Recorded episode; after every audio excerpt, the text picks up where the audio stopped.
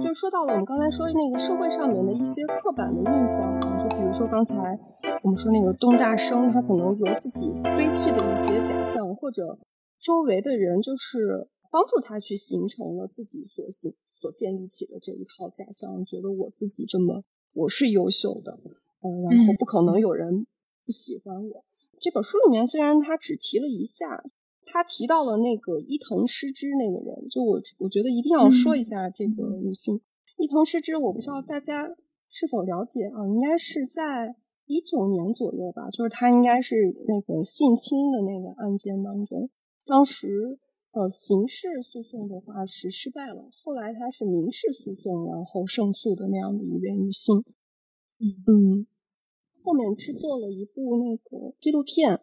我在看他相关的一些报道的时候，嗯，我很深的一个印象就是他们当时会提到网上对这个，嗯，伊藤的一些那种谩骂嘛，因为不是一边倒去就去声援这个女性的，他很多谩骂就包含着一些那种刻板印象啊，包括只要你同意跟对方出去或者跟对方去那些，呃，比如说那种小酒馆啊那种地方。就基本上等同于默认要与对方发生关系，还有还有他在那个讲述的过程当中的话，他说还有一些就是女女性的拒绝就意味着接受，嗯嗯，很多人学会了第一句日语，对吧？通过某些某些渠道去学到的第一种日语，是不是？然后这个我们放在日本他那个社会当中啊，我就觉得好像。我身边的话，能看出来有些人确实他是根深蒂固的那么去想，而且你这件事情跟他去去想跟他说的话，根本就说不明白，说不通。对我记得我当时有一个说不通，说不通。呃，一个朋友嘛，那是一个女孩儿，然后后来后来就我另外一个中国朋友，他跟我说说这个女孩去相亲了，然后说她那个相亲那天的话要穿裙子，然后问我说你知道她为什么要穿裙子吗？然后他说就是。为了方便一些，然后我当时，我当，我当时听到我就，可以跟他说滚出去。我当时就说啊，但是，然后后来那个就是这块就翻篇了。那后来那个女生，她就那个日本女生啊，我印象特别特别深。她当时就是有一次我们在聊天的时候，她跟我说，她说日本女生在那个呃外国那个男性群体中特别受欢迎，因为我们是一个牌子呢。就他用了 “blando” 那个词，哎，我当时听到那句话，我就好难受呀，心里面就各种不舒服。但我没有跟他探讨，因为我知道跟他要是说这件事的话，最终结局就是吵起来，说不通，一定是说不通的这个事情，真的是根深蒂固。包括就是伊藤那个，呃，他纪录片当中不是有采访了很多人吗？那时候里面有一段采访，记得我当时看完了以后特别愤怒，因为他采访了一个。那个女性，就是那个女性的话，好像也是某某党里面的一个议员。我印象当中，他的意思是说，这个伊藤是错的，错全都在伊藤这边。他是说，你自己身为女性，呃，就是什么受受到那种性骚扰呀，还有受到那些什么，都是在所难免。你自己就不应该在男人面前去喝酒，而且你喝了酒了，你还失忆，你这个就是对自己的不负责任。我印象当中，他说，如果要是我的。女儿遇到这种事情的话，我一定会骂她，还是怎么回事？就用了这种表达。哎，我当时看了，我特别生气。我记得我那天回去，我就 发了一一个朋友圈，我说：这种父母的话，那个如果他没有孩子的前提下的话，断子绝孙对他是最大的祝福。就很生气，就发了这个这个朋友圈。我就觉得，怎么同龄女性能说出这些呢？如果。后面我们谈那个《艳女》那本书的话，可能就能对他找到一定的理论根据。那它里面说到的一些事情的话，我是觉得特别的恐，不能说恐怖吧，就是这种固有的观念很吓人。就比如说什么，刚才我们说的，你只要同意跟对方去一些这种所谓的有酒水的这样的一种场所的话，就等同于默认。嗯，哎，我记得他当时说过一个什么呀？就是很多人去。反对那个伊藤，因为伊藤他是一个记者，谩骂他的网友还有一种就是说，你怎么能笑着去说这些事儿？可能不符合他们心中那个完美受害者的那样一种形象。你经历这些事儿，你还能笑得出来，所以你就是假的，你就是在造假。因为他是记者，他做过很多，比如说可能关于这种开放性婚姻呀那种类型的一些报道，所以他们就会从这个点去攻击他。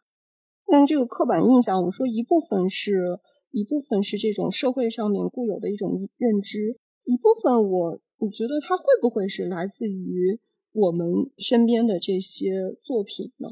但这种作品，我们总说艺术来源于生活，当然他们两个是相辅相成的嘛。我回到这一点的话。我是觉得我们现在能看到的很多影视作品啊，它对于所谓我们这个女性形象的话，是有特别明确的几个模式的。比如说，我们想想看那种常见的那些女性的形象的这块儿，连上我们就跟你刚才说的那一点吧，就跟刚才那个动漫中你刚才想说，我不是说把它总结一下的话，就是一个消费主义的陷阱了。因为现在的电视剧，它很多情况其实它不是为了去展现一个一个视角，给大家展现一种生活。很多情况下，说白了，它就是为了卖钱嘛。所以我们看现在说到这个女性形象的话，可能需要提的两两个种类的电视剧的形式的话，一类就我们把它称为玛丽苏，或者是这个甜宠剧；还有一类的话，就是这个大女主的这一类。的玛丽苏啊，我们提一下玛丽苏这个甜宠剧的鼻祖韩剧，韩剧可能就有你刚才说的动漫中的那种形象，是不是？它一定是有一个拯救拯救你这个水 火之中的这样的一个男主。我韩剧看的太少了，我韩剧还停留在什么蓝色生死恋那些。哦，那应该那应该也算吧。就如果大家愿意的话，你们可以去 B 站上面去搜那个戴锦华老师的视频，他那里面讲的更透彻一些。他本身就研究这个的，然后他会做很多这种电视里面的女性形象。韩剧应该他是最早去模仿美剧的那样的一种形式的，他有他自己固定的那样的一个群体，王子公主那一套的啊。因为有人去分析说，他很多情况下是一个代偿的心理。就这个代偿的心理，我现在想，我第一次特别明确的感受到是在我留学的时候。我留学的时候，那个是，嗯，就是一个韩剧的韩流啊，它特别让日本大妈们疯狂的那段时间。就你刚才提到《蓝色生死恋》嘛，跟他同一时期的有一个叫《冬季恋歌》，然后里面有一个一个男主叫做裴勇俊，有印象吗？啊，对对对对，我就是一就是那就我可能就看过这两。我留学的那段时间，他们管裴勇俊是叫用萨玛的啊，用萨玛，你知道，你现在去查你就能查得到。萨玛在日文当中，它是一个哎，怎么说呢？这样的一个头衔，就某某大人的这样的一种感觉，能能明白吗？就这种感觉，就是他当时这个韩剧那种形式啊，他就塑造了那样一个特别。嗯，深情款款的那样一个男主角的话，就一下打动了这个长时间在自己嗯，比如说那个男权社会啊，就面对这种非常冷漠的老公的那个主妇的心，就尤其在日本那一块儿，我记得当时特别，我印象特别深，因为我留学的那个城市，它离韩国挺近的，去韩国比去东京还容易，所以他去韩国的那个机票挺便宜的。哦，我们有一年就报了一个旅行团嘛，然后旅行团的话，基本上都是四十岁以上的那个妇女会比较多，四五十岁左右的家庭主妇。就我们三个二十几岁的年轻人就入了这样的一个团，但但当时他们就对对我们特别好，反正一是觉得，哎，你一个就是中国人报了一个日本的团，然后是去韩国。然后你又会说日语，然后反正就对我们挺好的，就也觉得特好奇吧，一路上人挺照顾我们的。哦，我那时候印象特别深，就有一个阿姨，她去韩国，你知道她为了什么吗？她因为去的特别特别方便，她已经不是为了旅游去的，她就是为了把那个自己的这个礼物要交到他喜欢的那个韩星的那个事务所，而且他为此学了这句韩语。说的特别的溜，就一点日本味儿都没有。就是日日语说韩语是有日本味儿的嘛，就跟说英语一样，一点日本味儿。我当时就特别的震撼，我在想，哇，我要是有这个毅力的话，我日语肯定说的特别好。你懂吗？就是他就深受这个电视剧里面的给他的这样的一个感觉。但我们说回到这种电视剧，就是所谓这种甜宠剧，它当时给女性的那样的一个固定的形象的话，就是一定是需要男性去保护的，然后这个男性就会对你死心塌地的那种感觉。所以这个甜，我一直觉得甜宠剧的始祖是灰姑娘。就说到动画，我觉得甜宠剧的始祖确实是迪士尼那一系列，就是你刚才说的那个公主系列，公主的系列嘛。女主的话，她一定本身就是那种呃美而不自知。对对对，你说放到现在电视剧里面，就是明明就是一个嗯都很漂亮的人了，她自己就觉得自己哎呦我这么平凡，我心想平凡人长成您这样，还有什么干不了的呢？然后就就。一下就能碰见一个哇，各方面都特别美满的那样的一个男主，然后很长一段时间，就那个韩剧的模式，包括现在这种我们说那种甜宠剧，还有那种玛丽苏的那种模式的话，就是从此王子和公主他们经历了一系列的磨难之后，就过上了非常非常幸福的生活。那现在可能有一些会加一些婚后进去，但婚后的话也是那种特别特别那种甜的那样的一个瞬间。嗯，就我对这个迪士尼系列就特别想聊的是，因为啊，我前一阵子就是跟呃朋友他们家一家三口，然后是这个有一个特别可爱的小姑娘，然后那个小姑娘呢，因为我喜欢奥特曼，所以我就拿那个奥特曼去逗她，跟她说这个给她讲奥特曼的啊什么什么。他爸爸就打断我说：“啊，不要跟我们家孩子说这些，这都是男孩子玩的东西。”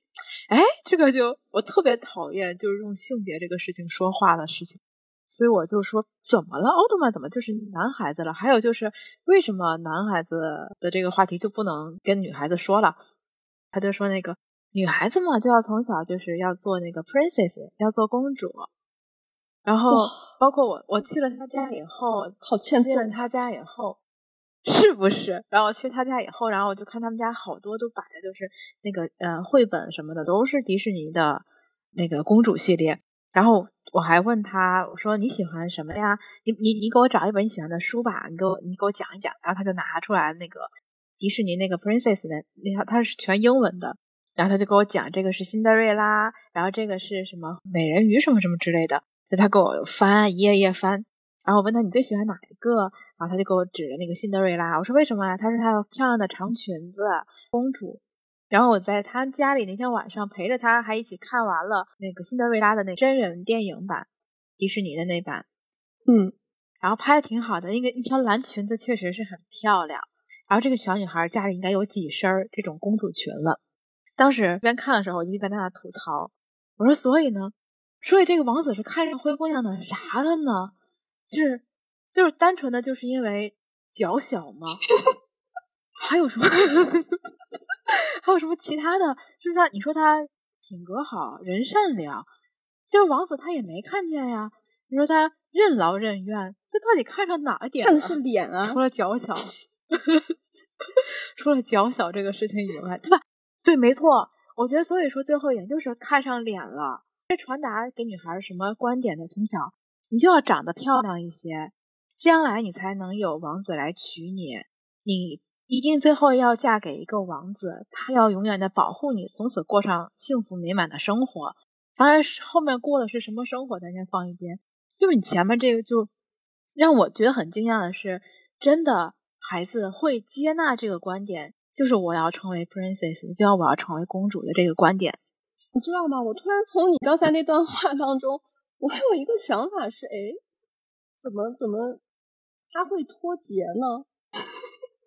我不是之前我们在聊这章的时候，我说迪士尼的动画特别厉害，它其实才是洗脑大。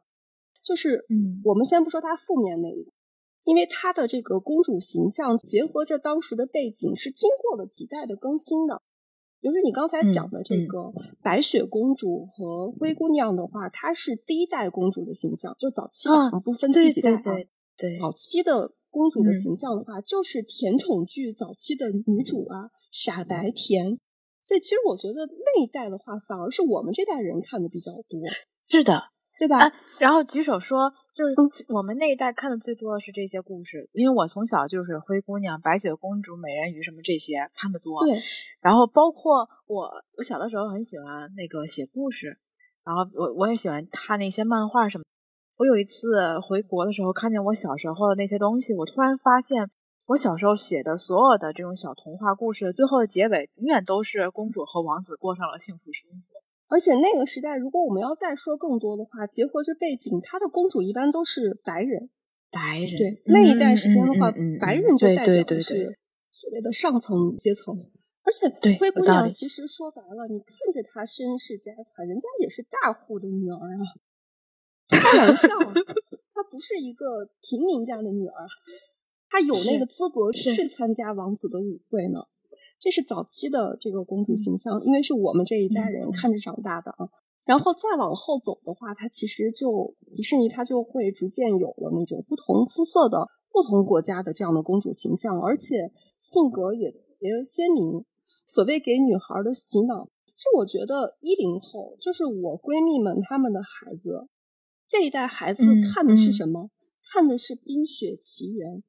冰雪奇缘》里面的安娜，她可不是公主了。到了他们这一代，他们已经不需要男生来拯救了，而是能够改变整个国家的大女主形象的安娜女王啊！大女主形象开始对，所以你刚才还在讲你的你的那个朋友的孩子还在这个沉迷跟我们同一年代的这种公主形象，我就觉得哇啊！对，有点脱节的那种感觉。对，就是我，我突然有点，因为因为我就我们前段时间，我跟我闺蜜聊天，我前段时间跟我闺蜜在呃那个看电视剧，然后就看还是那种就偶像剧，里面那个男生就挺完美的嘛。然后他们家小宝贝儿就接了一句话说：“哎呀，这样的男人以后什么样的人才能配上他呀？”你就想想看，按我们以前的那种思维，我们受到的那种所谓。动画里面的洗脑的话，一定是那种，比如说长得很漂亮的公主。然后这女孩后面就接了一句说：“我看只有武则天才能配上她。”我当时我就说：“你让我把这段话截下来，我一定要讲一讲。你看看，不愧是看着安娜女王长大的女孩，都是我要去拯救王子了。”嗯，当然这是一个那个笑话啊，因为大女主其实也有大女主的一个弊端，也不能说弊端吧。我顺着这个话，我就说一下那个大女主的这样一个电视剧，因为我刚才讲了，嗯，就现在很多人在讨论说现在是什么女性形象抬头，是不是代表女性主义或者是什么？但其实你仔细想一下的话，这些其实只不过就是因为它是流量密码而已，就是因为现在好像涉及涉及这种话题，没错，嗯，就能够有这样的一个关注度。当然，我俩也在做近似的事情啊。我们是希望能够从一个尽量中立一点的角度去看待这些事。然后大女主她在干什么呢？这个很多影视剧中的大女主的话，她其实还是在复制男世男人的世界，就是她在干男人干的事儿。以前可能那种男的皇帝他有权利，然后改到这个大女主里面的话，他就成了一个女性皇帝那样的一种形象。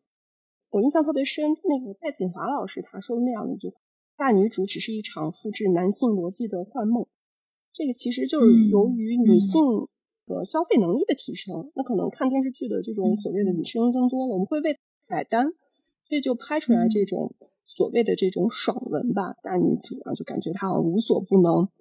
来看，但很多情况下的话，你你会发现，她其实这种大女主也是有固定的模式的。比如说，可能每当她遇到困难的时候，总能有那种心甘情愿为她去解决困难的这样的一些男性。你说这样的话，让我想起了最近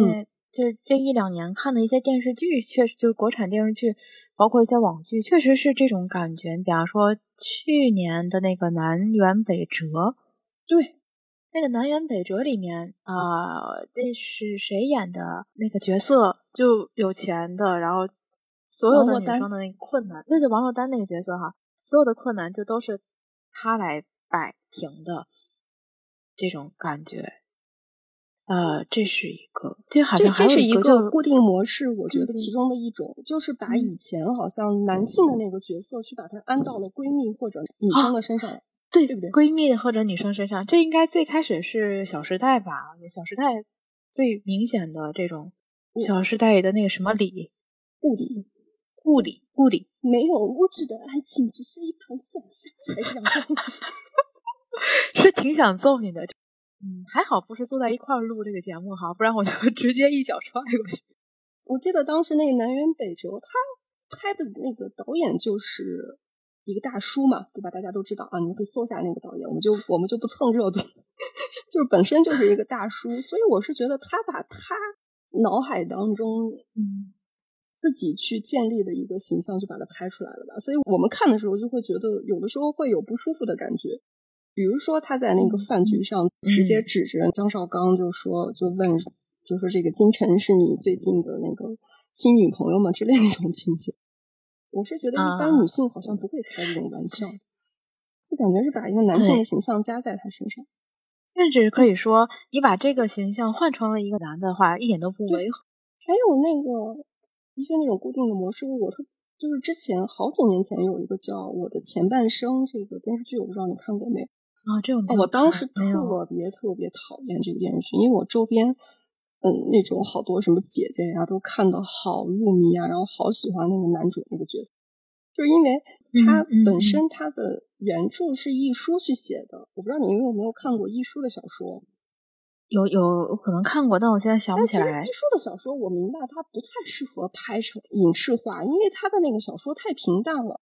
就他里面写的那个我的前半生，就是。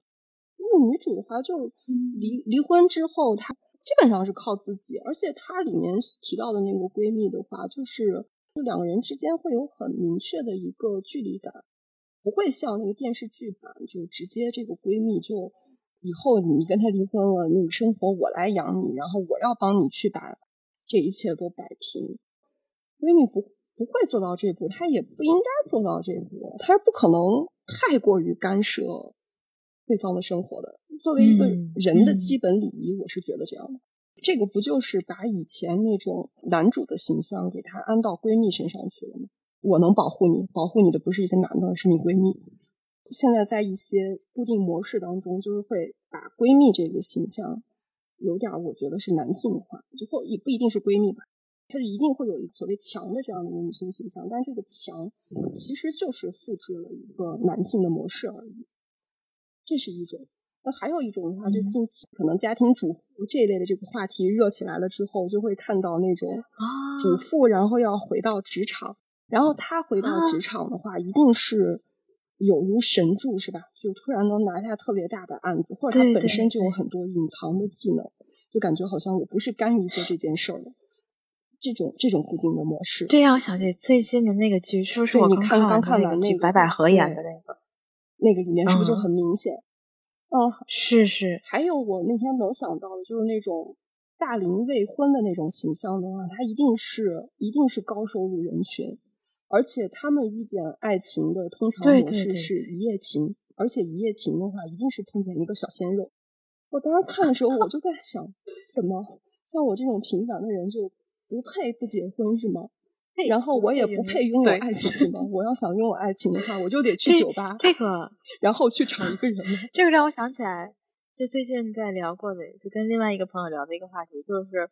我们在聊到说这个不婚的这个问题的时候，然后我那个朋友就说了一句话，因为我们是当时我们两个人在聊另外的一个朋友，也是挺厉害的一个公司，现在是一个公司的高管的这样的一个女性朋友哈。然后当时我朋友就说这样的一句话，他说。我要是跟他一样事业有成的话，我也可以不结婚。然后我当时我就突然间就反问一句，我说：“嗯，所以说这个是二选一的一个话一个问题吗？就是要不要结婚和你是不是事业有成一定要是二选一？”我想表达的意思就是，如果我没有成功的事业，我没有钱的话，那我就必须要去思考，必须要结婚，是这样去想吗？因为你在你说这句话的时候。你好像隐含了一种，我如果是有钱的女生的话，我也可以选择不结婚。我说了这句话以后，我那个朋友并没有接那个话题，那我自己把这句话给记下来了，因为我觉得我我挺挺好奇这句话的这种感觉的，就是在思想上，我们可能会觉得，呃，我我那个结婚也好，不结婚也好，包括嗯要不要孩子也好，是属于我们。嗯，可以自己去选择的这么一个事情哈，就我们已经可以不去考虑社会给大家的这个这个压力也好啊，父母给我们的压力也好，只是单纯的站在我想不想要这样的生活。但是，貌似这个选择的背后还要再有跟你身份相关的这么一个因素存在，也就是我刚才说的，你如果你足够成功，那你是可以进行选择的；如果你没有足够成功的话，那你就是没有选择的，你就是要做一个别人都一样的，就是要去结婚，要去生孩子，要去有一个家庭。我觉得这个当时想这一点的时候，会让我觉得，哎。是这样吗？就如果不是这样的话，那又是嗯怎样的？我我是觉得是这种样子的。首先，我们要明白一个道理，就是以现行的这样的一个社会背景当下，我们能有选择，嗯，其实不是因为我们嗯思想超前，而是我们生在一个相对和平、相对稳定的国家和历史阶段。嗯嗯嗯，我是觉得，就是我们不能矫枉过正啊。上一章讨论过，所谓的这个一般的这种幸福的模式是，就是我们必须得认识到有一点的话，是有一部分人确实可能这个成家婚姻对他们来说是一条比较保险的路。也就是说，有些人他可能靠自己一个人是没有办法生活下去。承认这一点的话也没有什么，而且如果你认为是这样的话，你就这样走下去就对了，这没有什么。两个人无论从收入也好，从其他方面来说的话，他确实肯定是比一个人更有保障的。就所以，想要选择独立的这条路的话，经济就是非常重要的一环。我们不能去不去忽略这一点，这是我觉得可能电视剧也好吧，它渲染的一个原因所在吧。不是说你必须得成功，但经经济能力确实是决定的一个因素。反正我希望大家都不要矫枉过正。反正不要违背自己的内心嘛。我们今天的一个核心，我就是觉得我们不要被固有的这些观念所去洗脑。也就是我们在看一些东西的时候，我们我们经常反思一下。这里是由小寻和 Siki 为您带来的有间聊天室，